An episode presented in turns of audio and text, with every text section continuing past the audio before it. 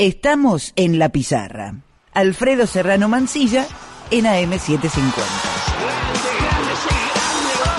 Seguimos con fútbol y política. No hemos despedido a, a Yelén todavía porque queremos hacerle alguna preguntita más.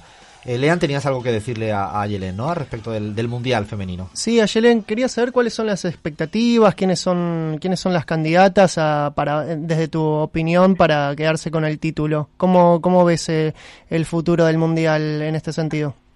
Y mira, los equipos que se encaminan a, pelear por, por la definición del torneo son las potencias. Eh, Estados Unidos eh, es una de ellas, bueno, es una selección que tiene eh, un país que tiene la mejor liga del mundo de fútbol femenino, eh, que ya fue tres veces campeón del mundo y que acá, por ejemplo, ganó un partido eh, por 13 a 0, un partido que generó bastante debate, ¿no? Porque las jugadoras estadounidenses cuando ya iban ganando por una diferencia abultada, seguían festejando los goles como si, si fueran los primeros, ante un equipo claramente muy inferior y Claro. que tiene otra realidad muy distinta como Tailandia.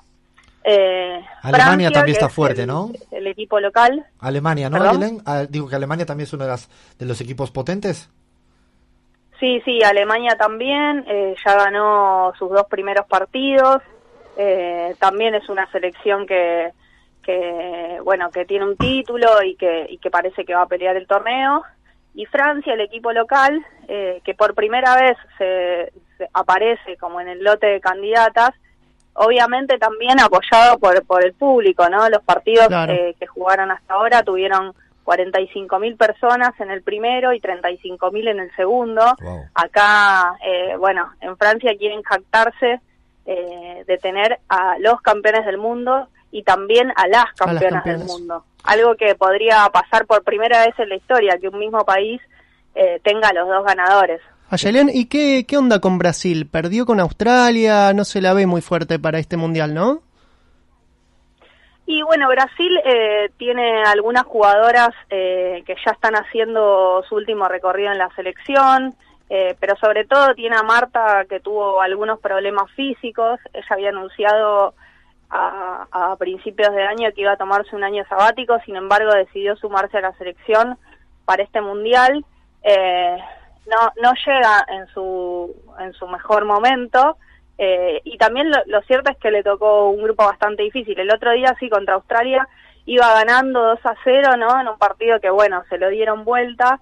Eh, pero bueno, me parece que todavía, precisamente también por la experiencia de un montón de jugadores, Marta, que ganó seis veces el premio FIFA la mejor del mundo, como Formiga, una volante central, eh, que está jugando su séptimo mundial, eh, o como Cristiano, una delantera que tiene más goles que Pelé en la selección, eh, todavía puede dar que hablar. Te, te quería hacer la, la última pregunta a Yelén, eh, más en, en un clima más de reivindicaciones políticas, sociales que estás percibiendo en, el, en este Mundial Femenino. ¿Hay una suerte de aura, de halo permanente de reivindicaciones en el Mundial para más derechos? ¿Y eso se, se percibe en ese corazón del, del Mundial Femenino, una cuestión que se viene eh, luchando y peleando en la Argentina y en muchos otros lugares del mundo? ¿Lo, sientes así? Sí, todos los equipos acá eh, están peleando por diferentes cuestiones y en cada partido, en cada entrenamiento, las jugadoras eh, ponen esas luchas por delante de todo, ¿no? Como algo que, que acompaña también lo deportivo. Eh, hay en ese grupo hay dos lotes, ¿no? Eh, las potencias mundiales que las nombrábamos recién, eh, que tienen una, una pelea por la igualdad salarial con las elecciones de varones en sus países.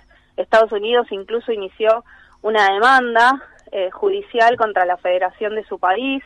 Ellas argumentan que en lo deportivo tienen muchísimos mejores resultados que los varones y sin embargo ellos cobran mucho más, están pidiendo por eso. Mientras que por otro lado hay selecciones como Argentina o como Chile, eh, que Chile está jugando su primer mundial aquí, ahora va a jugar eh, mañana domingo contra Estados Unidos, un partido, bueno, vamos a estar ahí, que promete la verdad ser un partidazo en el Parque de los Príncipes acá en París. Tanto Chile como Argentina son dos equipos que estuvieron dos años sin competir. En Chile las jugadoras crearon un sindicato para empujar a la Asociación Nacional de Fútbol Profesional, la ANFP, em, a que se pusiera las pilas, ¿no? A que organizara competencia, a que sacara a las jugadoras del abandono.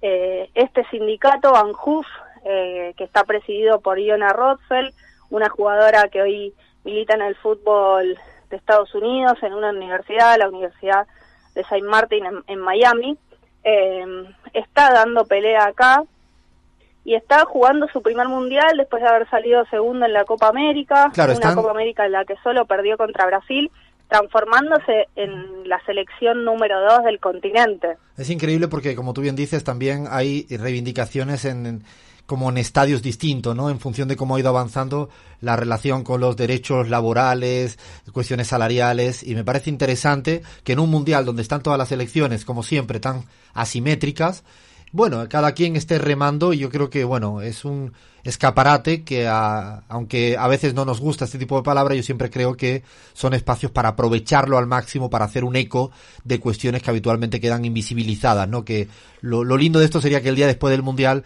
se siga hablando eh, y que los focos, no sé si todos se quedarán, pero sí creo que se van a quedar bastante pendiente de lo que ocurra en el fútbol femenino y fundamentalmente no solo verlo, como bien dice, como una moda, sino verlo como un proceso histórico y fundamentalmente, y ahí sí que, que creo que es clave, como bien contabas, la cuestión garantista en materia laboral. Creo que es, es lo fundamental y me parece que tiene ese otro plano este Mundial femenino, ¿no?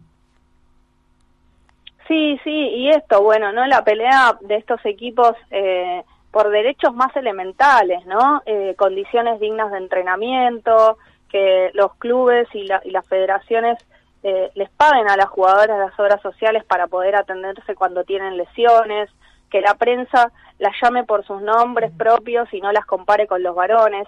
Bueno, una lista distinta a las de las potencias, pero que sin dudas eh, constituye algo que, que hay que modificar y que me parece que este mundial eh, sí va a marcar un quiebre y va a generar un antes y un después en el fútbol femenino a nivel mundial. En eso, desde la pizarra, bien lo sabes que desde hace tiempo venimos poniéndole el ojo, hemos hablado contigo, vamos a seguir hablando contigo. La semana pasada tuvimos también a Miguela. Hemos, queremos, queremos hacernos eco y queremos hablarlo y queremos aprender también con H intercalada incluido, porque es parte de este proceso. Así que mil gracias, eh, suerte, disfruta mucho el Mundial Femenino, te seguramente estaremos whatsappeando, ¿no? que quiero que me cuente todo lo que tus ojos ven y a la vuelta te, te invitamos de nuevo por acá. Mil gracias a Yelem por este ratito de, buena radio con, con, toda la pizarra y con toda la gente que nos escucha en M750. Bueno, muchas gracias a ustedes, les mando un beso grande eh, y sí, bueno, ojalá nos veamos a la vuelta. Nos vemos, gracias con todo Yelén, le paramos un poquito, estamos esperando que llegue a los estudios de AM750, así nos han dicho que están en camino Alberto Fernández para conversar con él y a ver si logramos que baje la guardia. Esto es La Pizarra.